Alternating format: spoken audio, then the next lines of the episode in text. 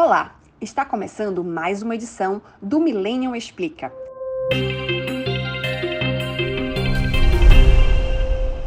Eu sou Priscila Chamas e hoje vamos conversar com o professor João Batista Oliveira, presidente do Instituto Alfa e Beto. O assunto é educação. É ano de eleição e queremos saber quais os principais desafios que os atuais políticos brasileiros vão deixar para os próximos, em todas as esferas de governo. Esse é o tema do artigo que publicamos aqui no site, de autoria do professor, e é sobre isso que conversaremos agora. Bem-vindo, professor João Batista. Obrigada por aceitar nosso convite e pela verdadeira aula que está nos dando sobre o tema. Você começa seu texto com um fato bem emblemático. As pessoas discutem educação com foco no filho dos outros. Dificilmente aplicam para o seu próprio filho aquilo que defendem publicamente. Na sua opinião, isso é um ato consciente? Porque muita gente que tem filho em escola particular não pode nem ouvir falar em dar vouchers escolares para as crianças pobres, por exemplo. Essa pergunta comporta duas respostas. De um lado, tem as pessoas que estudam sobre educação, que falam sobre educação, professores universitários, as ONGs, os jornalistas e também os políticos, que quando falam de educação, de educação pública, estão falando e tomando decisões que afetam os outros, porque os filhos deles estão na escola privada. E quando nós tomamos decisão que afeta os outros, é muito diferente de que quando a gente toma decisão que afeta a nossa vida, o nosso bolso, os nossos filhos. Então fica uma discussão muito superficial, muito incorreta na maioria das vezes, porque não, as pessoas não sofrem na carne as consequências daquilo que elas estão decidindo. A outra vertente dessa pergunta é a questão dos pais que têm seus filhos em escolas privadas, sobretudo escolas mais de elite, e que têm relutância quando a escola recebe alunos bolsistas, alunos que provêm de ambientes socioeconômicos mais baixos. Isso é um problema, primeiro, porque as diferenças sociais no Brasil são gigantescas, no né? nosso país é muito injusto, é? e, em segundo lugar, porque há problemas objetivos de ajuste. Mas esses problemas precisam e devem ser administrados. Uma criança de creche não tem nenhum preconceito. Preconceito ensinado pelas famílias, ensinado pelas outras crianças, pelas próprias escolas, quando a criança adquire 4, 5, 6 anos. E aí também se combate o preconceito. Então, quanto mais espaço de convivência tivermos, menos graves serão as diferenças e mais fácil será a acomodação de aprender a viver e conviver com as pessoas. É, infelizmente, a raiz dessa relutância em dar uma oportunidade melhor para os pobres muitas vezes está no preconceito mesmo. Mas mudando de assunto, você também fala do Fundeb, que é o Fundo de Manutenção e Desenvolvimento da Educação Básica. Qual a sua crítica à forma com que o Fundeb foi constitucionalizado recentemente? A questão da constitucionalização do Fundeb tem duas vertentes. De um lado, é o próprio fato de ser constitucionalizado. No Brasil, adquire-se a ideia de que coloca a coisa na lei e a coisa vai permanecer. Né? E quanto mais alta a lei, quanto mais difícil de mudar a lei, mais resistência essa medida terá. Isso é apenas uma meia-verdade. O fato concreto é que quanto mais constitucionalizadas forem as decisões, menos espaço existe de liberdade para os atores do sistema. Fica mais engessado, mais amarrado, mais difícil de mudar. E questões orçamentárias, questões que envolvem mudanças demográficas, como é o caso dos alunos no Brasil, não deveriam estar na Constituição. Nossa Constituição já é muito grande, devia ser muito menor em geral, e não há, não deveria haver espaço para isso no caso dos recursos para a educação.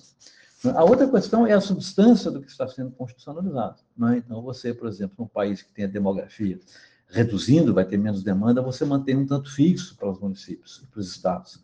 Ou municípios que não têm população de crianças, só têm população de jovens e cada vez mais de velhos, sobretudo nas áreas rurais hoje em dia, que vão pagar um preço caro. Então, há problemas aí de concepção né, da substância do que está constitucionalizado que não deveria estar lá e que a médio e longo prazo trazem enormes prejuízos porque não incentiva a eficiência no uso dos recursos. É, só que isso já foi votado. Ainda há tempo de resolver esse problema? Sempre é tempo, as leis sempre podem mudar.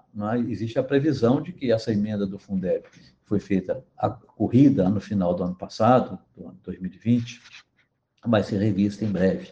É? Agora, Isso é um problema sério, né? Essas coisas devem ser mais bem pensadas, muito mais simples a legislação e com muito mais flexibilidade para os gestores poder administrar essas questões e não depender sempre de um processo legal.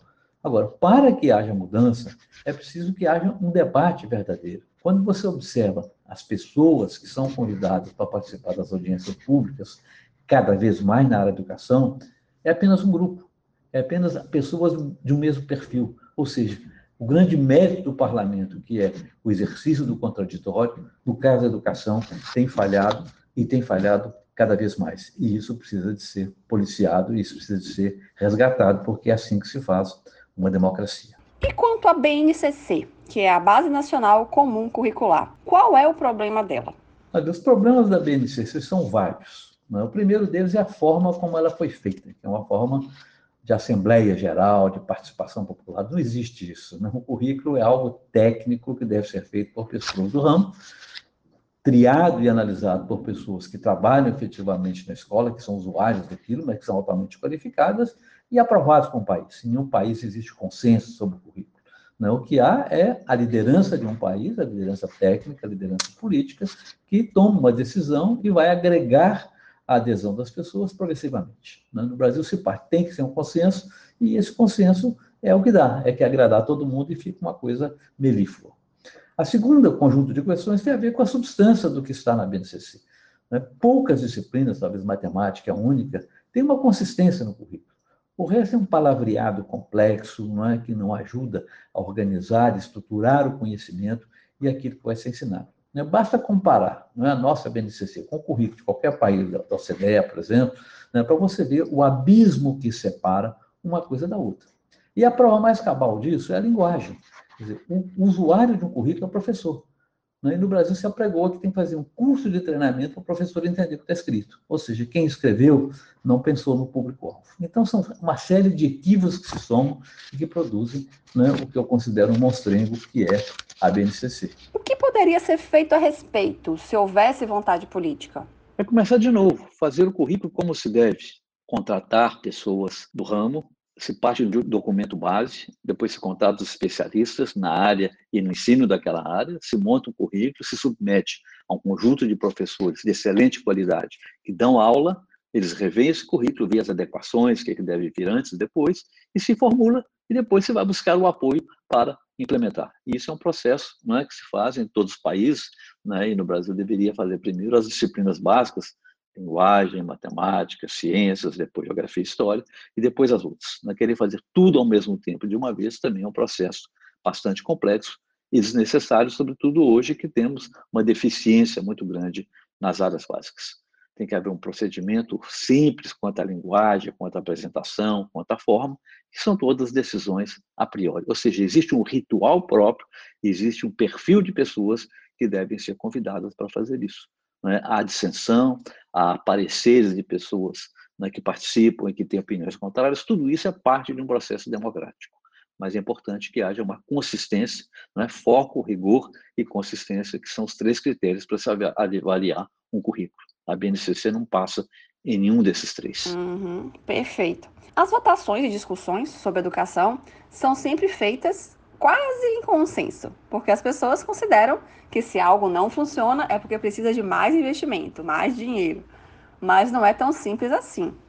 Investir mais em educação trouxe resultados proporcionais? No Brasil se desenvolveu, desde a elaboração desses planos nacionais de educação, né, grandes reuniões, grandes conclaves, grandes eventos, isso vai crescendo e arregimentando grupos cada vez maiores, que vão ficando grandes e poderosos e abafando as outras vozes. Então, na verdade, é um pseudo-consenso, é mais uma gritaria, mais um assembleísmo que toma conta das decisões.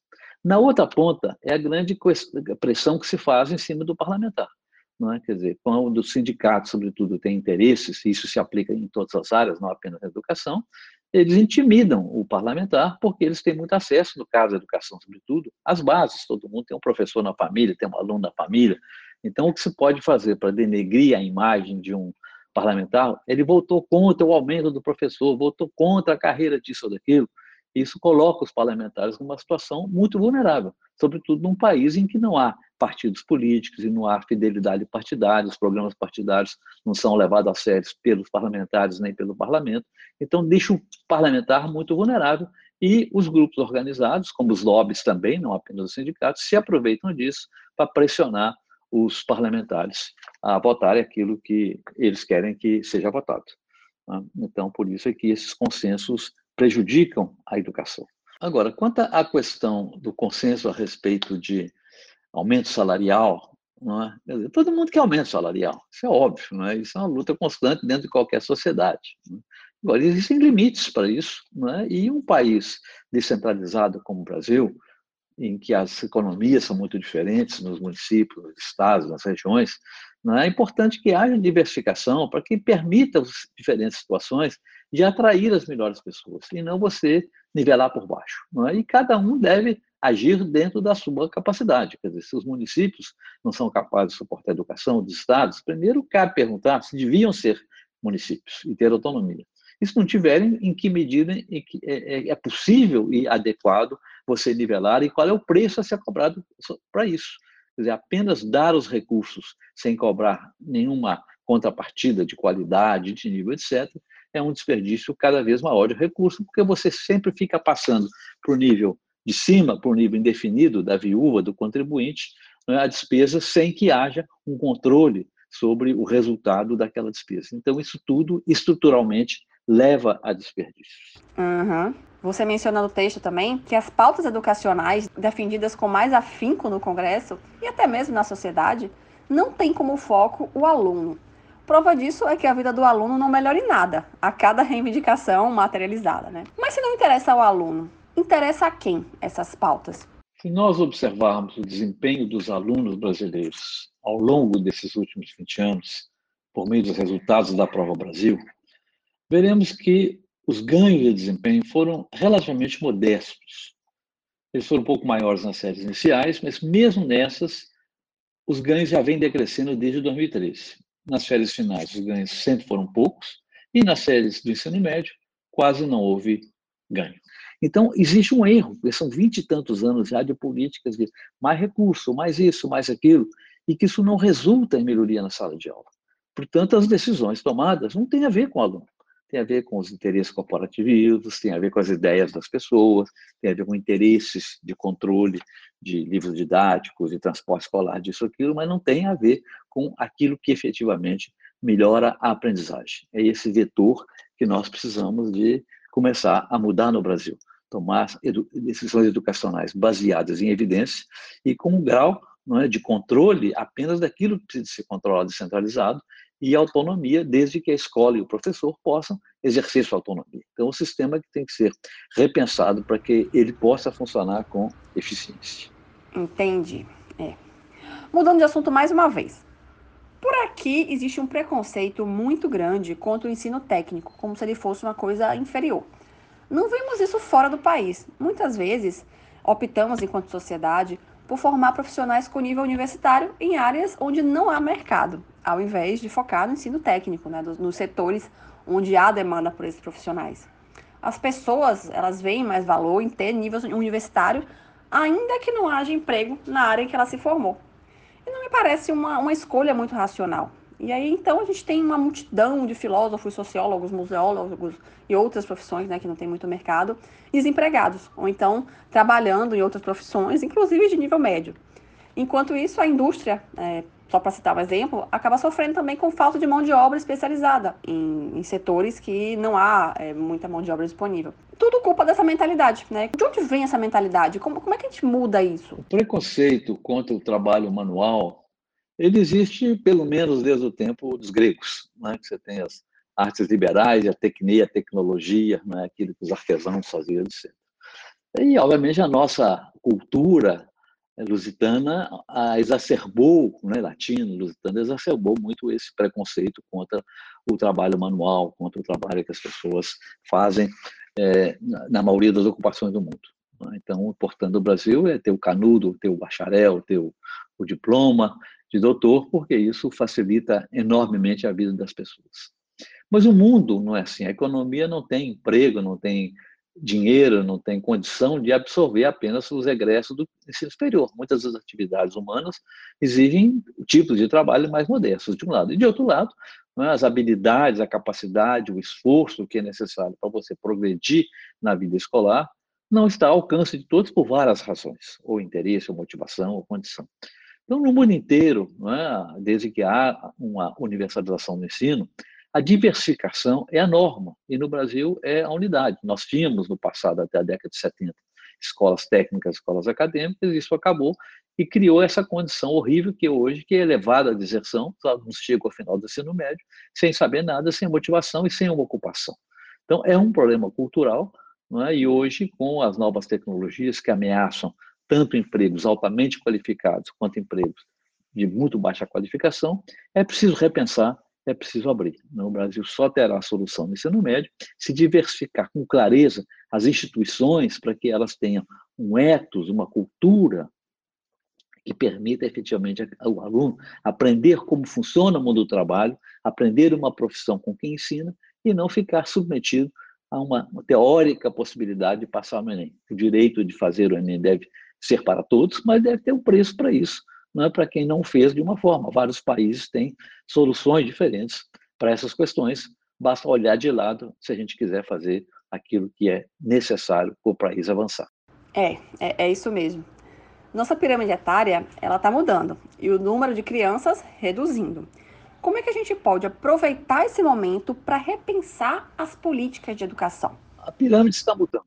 Né? Hoje nós temos 2 milhões e 700 mil crianças, um pouco menos nascendo a cada ano, e nos próximos 40 anos vai reduzir para um pouco mais de 2 milhões. Né? Isso vai, de um lado, vai significar teremos uma proporção maior de crianças em escolas privadas, se manter o mesmo quantitativo, e menor demanda. E, obviamente, isso significa que teremos mais recursos, se a gente mantiver o mesmo padrão de recursos, para menos gente. E a coisa mais urgente que eu acho a ser pensada agora é a questão dos professores.